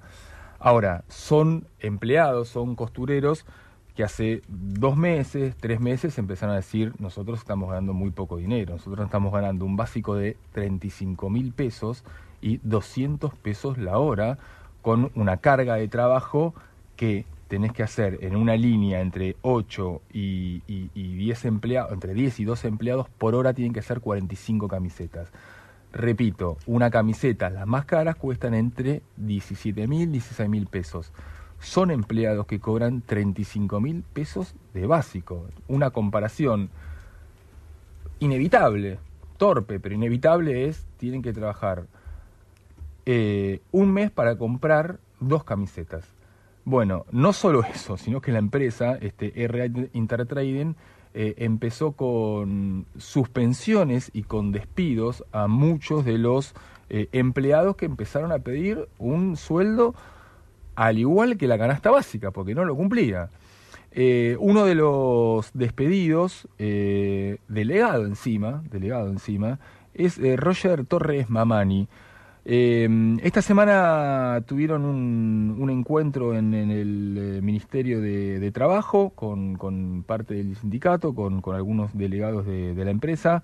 Roger, buenas noches. Eh, Alejandro Wall, Ezequiel Fernández Mur, yo soy Andrés Burgo, te, saludamos. Bueno, a ver, ¿cómo, cómo fue esta semana, digamos, en el que mm, finalmente pudieron llegar al Ministerio de Trabajo? ¿Cómo, cómo crees que- que pueden seguir este, su lucha? Este, ¿Qué expectativas hay para que vuelvan a ser este, reintegrados? Buenas noches, Alejandro. Este, y a tu compañero, este, eh, no, no recuerdo el nombre, no, le saludo él también. Eh, sí, ha sido la verdad, todo este, este último tiempo ha sido bastante intenso y la verdad que estamos mm, haciendo cosas que no pensábamos en un principio cuando comenzamos todo este conflicto. Bueno, que solamente empezó por el tema de pedir una mejora salarial. Y sí, bueno, lo del ministerio, y nos terminamos ahí porque realmente estamos viviendo un clima de, de persecución, de hostigamiento por parte de la empresa, como respuesta este, a haber tomado algunas medidas de fuerza para reclamar por el salario. Como vos bien dijiste, hubo suspensiones, hubo despidos incluso de, de dos delegados que seguían, un, yo y mi compañero Raúl Raguillo. Y bueno, el ministerio del ministerio quedó en que en que mm, se comprometieron a que iban a mm, mediar, que iban a convocar a este, que iban a estudiar el caso y que iban a llamar al sindicato y a la empresa para intentar mediar y buscar algún tipo de solución, que es lo, que nosotros queremos. Queremos realmente solucionar este tema y queremos este dialogar. La empresa está completamente cerrada desde que hicimos el segundo paro, que fue de tres horas se cerró completamente a cualquier diálogo. Dijo, no, ustedes, con ustedes no hablo más, sino se cerró completamente el diálogo y estamos así hasta ahora. Eh, te saluda Ezequiel. Eh, te quiero preguntar que mm, e- esta introducción que hicimos eh, en la cuestión de, de lo que significa el fútbol, de lo que significa ese gran negocio de las camisetas, etcétera, etcétera. En medio de cuando ustedes se enteran de esas cifras obscenas, podría llegar a decir que, que, que gana el fútbol. Y, sí, y, y- esas cifras ridículas que se le paga a los trabajadores. Entre ustedes, Roger, eh, lo, ¿cómo lo charlan eso? Claro, este, eso ya se venía charlando hace un tiempo ya en general, porque siempre veíamos el precio de lo que valen la, los prendas que fabricamos, pero mm, por ahí no pegaba tanto a los compañeros porque el sueldo antes era, era distinto, era un poquito más, eh, alcanzaba para más cosas. Yo hago una comparación a veces que el 2015 más o menos nuestro sueldo alcanzaba este, para comprar como un poco más de mil dólares. Y en la actualidad, eh, más o menos, con premios y todo, más el básico de 35, más algunos premios, por ahí se llega a 60 mil, o sea, no, no llegamos ni a 300 dólares, para que tengan una idea de lo que ha caído nuestro sueldo. Y bueno, el tema de lo que vale en la mercadería, bueno, vos decías justamente, ustedes contaban que una línea de 12 personas hace 400 camisetas por, eh, por día, o sea, por hora 45 y por día hacen 400, 500. Bueno, hicimos la cuenta de lo que vale esa mercadería, eh, 400 camisetas por 17 mil, son 6 millones 800 mil pesos. O sea, imagínate, una sola línea de, de 12 personas, ponele. Somos 800 costureros. Imagínate la cantidad de plata que se maneja ahí. Y realmente uno se pone a cuestionar eh, que es muy poco lo que estamos ganando. La empresa nos dice que no, que no alcanza, que no le alcanza la plata, que, que no cierran los números y que no puede dar ningún aumento. Pero realmente suena bastante difícil de creer viendo los números que se manejan. Eh, ¿Cómo estás, eh, Roger? Eh, Vos sabés que cuando, cuando conocía la esta historia, eh, porque aparte había notas acerca de que, bueno, de que- de- con, con mucho orgullo de que las camisetas eh, se hacían en un taller en Lugano y demás, recordaba que siempre estamos viendo, eh, en su momento recuerdo cuando se hablaba de las pelotas hechas en Pakistán, eh, Bangladesh. en Eh. Bangladesh, ¿no? Como siempre, la- como que la industria del fútbol eh, tiene todo el tiempo eso subterráneo. No sé si ustedes, siendo trabajadores eh, textiles y sabiendo que trabajan para un producto determinado de un, este, bueno, de una industria tan grande como es la del fútbol, también están atentos a, a lo que pasaba por ese lado. Y, y, eh, primero, pri- primero te quiero, te quiero preguntar eso, porque después me interesa otra cuestión en relación a, a lo textil. Claro, este sí, este, entiendo. Antes em, se hablaba de, de la explotación, este, niveles de producción de exigencia terribles, de sueldos bajísimos, que eso se hablaba como eran, que eran temas de, de Oriente, no sé, cómo decir, de, no sé, de China, de Bangladesh, de Tailandia, de la India. Pero actualmente ahora vemos lo que valen esos sueldos, vemos el nivel de exigencia que tenemos nosotros y la verdad que lo estamos viviendo prácticamente, porque nuestros sueldos, imagínate, de 200, casi ni 300 dólares y los niveles de exigencia que han, han subido tremendamente. La verdad que no creo, realmente nos hemos convertido en algo parecido a lo que es, a lo que veíamos antes como algo que no podíamos creer, ahora lo estamos viviendo. Y, y, y- en ese punto, eh, respecto de lo que sucede con el resto de tus este, compañeras y compañeros eh, costureras eh, de, de, de- de otras empresas, ¿ustedes cómo están en relación? ¿Es una problemática que atraviesa a toda la, industria textil? Sí, la verdad que la verdad que sí. Me imagino que este que habrá algunas diferencias en, en cuanto al manejo de otras empresas, pero más o menos ya que todos este, pertenecemos al mismo sindicato y el sindicato bueno, es el que negocia una paritaria, la, la paritaria de todas las empresas de costureros, de confección. Así que el, el sueldo de este, de, también de los demás compañeros este, está por el mismo nivel. Eh, supuestamente incluso lo que mm, la empresa a veces eh, se enorgullece de, de decir es que ellos pagan el mejor sueldo del sindicato. Si es realmente así, yo tengo mis dudas, porque también sé que, bueno, aparte del básico, hay algunos premios que, se que todas las empresas manejan. Y mm, realmente no, no estoy seguro que sean, que sean los que pagan el mejor sueldo. Pero si fuera así, realmente es tremendo. Entonces, ¿cómo, están, cómo serán los que están peor que nosotros? Realmente no, no, alcanzo a imaginarlo.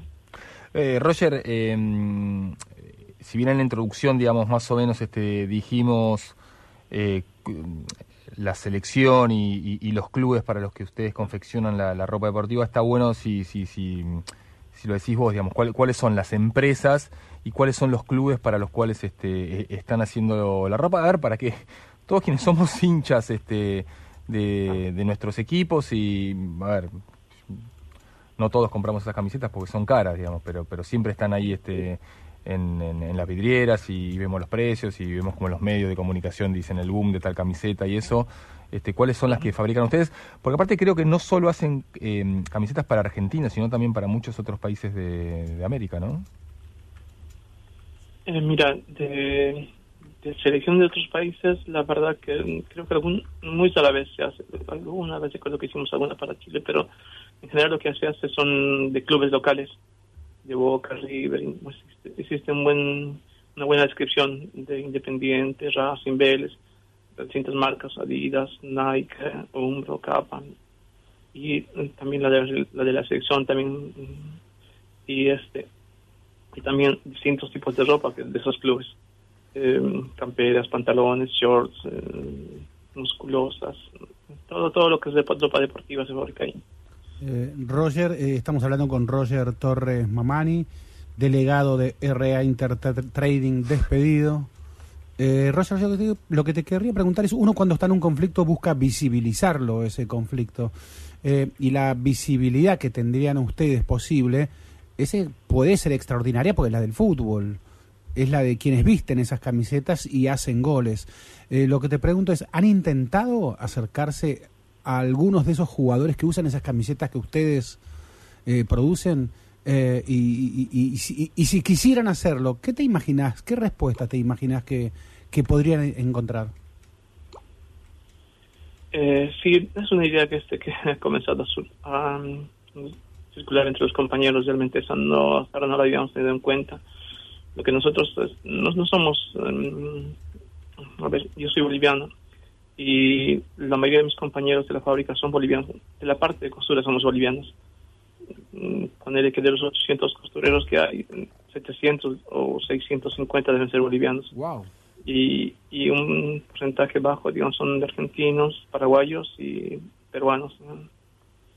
Pero sí, la mayoría somos bolivianos. Entonces, eh, somos bastante pacíficos, no sé, mm, trabajamos bastante y no somos muy de, de- de hacer mucho lío tampoco, ¿no? pero esta situación realmente del sueldo de, los compañeros eh, ven que no pueden llegar a fin de mes y cómo puede ser entonces generó todo esto el tema de que habíamos llegado a hacer algunos paros después como la empresa respondió agresivamente a nuestro a nuestro pedido entonces bueno tuvimos que comenzar a hacer alguna ir al ministerio tratar de visibilizar o sea, todo esto, todo esto todas esas cosas son nuevas para nosotros pero viendo que la empresa se continúa con esa con su postura de ser eh, seguir presionando a los compañeros de seguir este hostigándolos y todo la verdad que no nos queda otra opción más que considerar todas las opciones. Y sí lo que vos dijiste de, mm, de intentar acercarnos a los jugadores es algo que estamos contemplando. Y si no conseguimos este eh, ninguna respuesta de la empresa es probable que lo llevemos a cabo. Seguramente lo vamos a considerar en, como una próxima medida.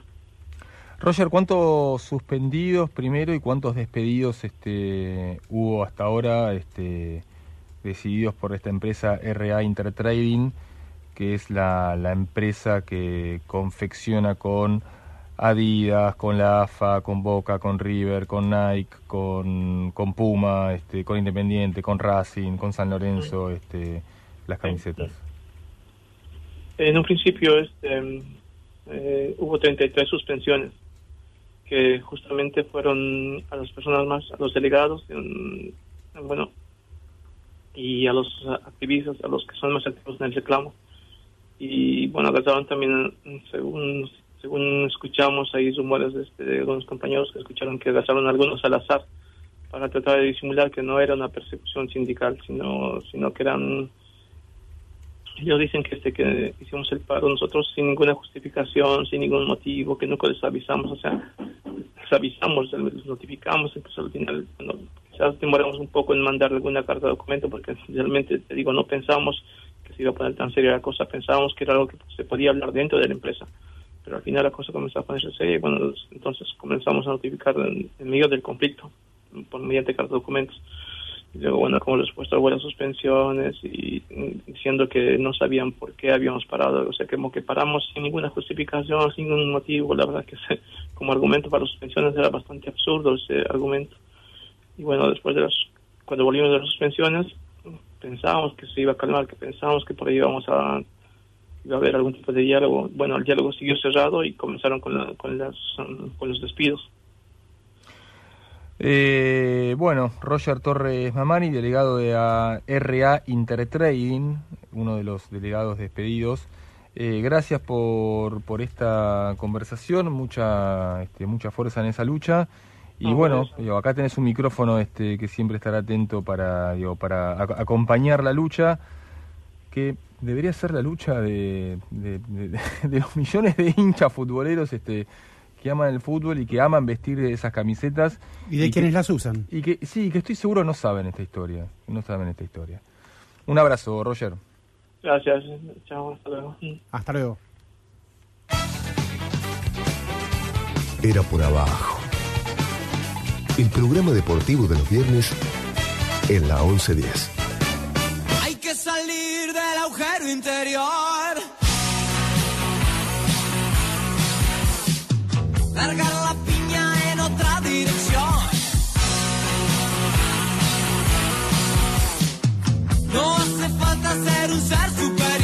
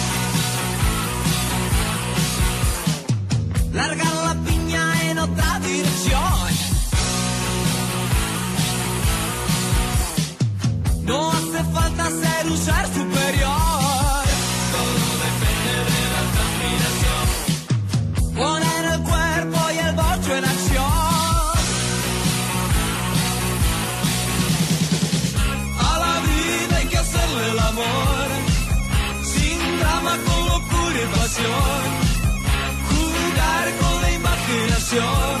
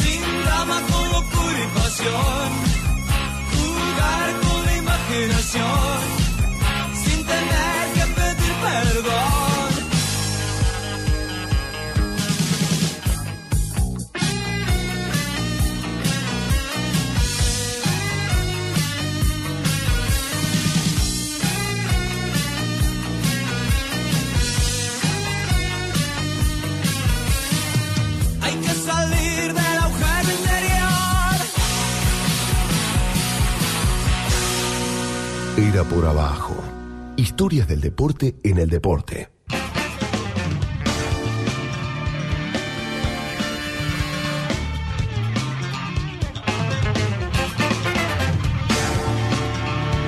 Mañana 2 de abril, 40 años de Malvinas.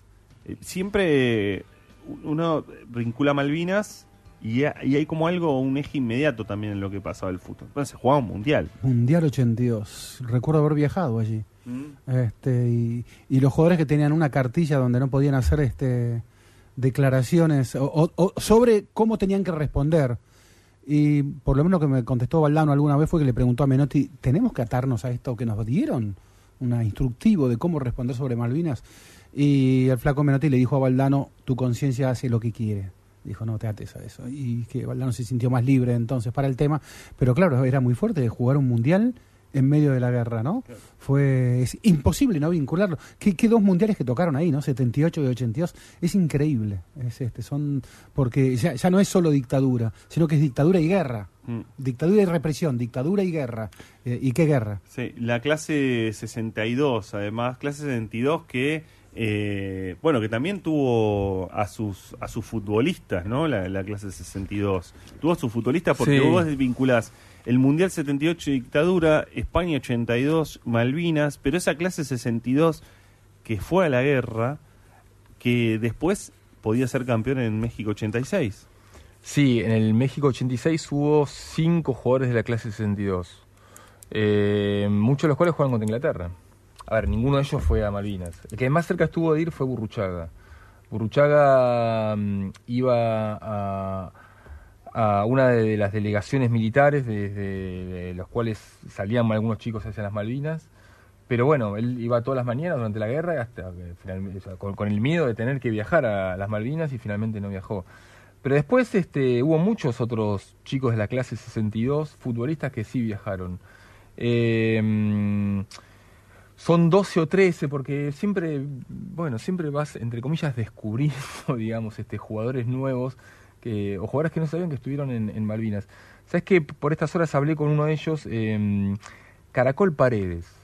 Eh, el, el hincha del ascenso tal vez lo recuerda, porque jugó mucho en italiano en, en la década del Nacional B, en la década del, del, del 90, jugó en Quilmes también. Eh, pedí hablar, le escribí y dije, che, me gustaría hablar con vos, me dijo, no, no es el momento, no es el momento. O sea, eh, más adelante tal vez, ahora prefiero no, no hablar. Eh, sí, jugué en italiano, jugué en Quilmes, jugué al fútbol, estuve en la guerra, pero en, otro momento hablamos. O sea, e- esta lista de la clase 62, eh, se- seguramente, de los futbolistas soldados, seguramente irán en aumento. Qué paradójico, ¿no? 20 años después, Rusia excluida de un mundial porque invadió Ucrania. Eh, ¿Qué hubiera dicho la FIFA hace 20 años? ¿Que Argentina invadía Malvinas? ¿Que Mm. Argentina recuperaba Malvinas? ¿No? Tomás Jureza en el control, eh, Mauro Suárez en la coordinación, Santiago Salton en la producción, Alejandro Wall, Andrés Burgo, eh, Ezequiel Fernández Mur, saludamos, buenas noches y nos despedimos hasta el viernes próximo de 20 a 22 aquí en la 1110 con más Era por Abajo.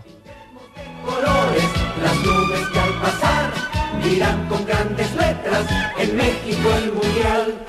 México 86, México 86, donde se tira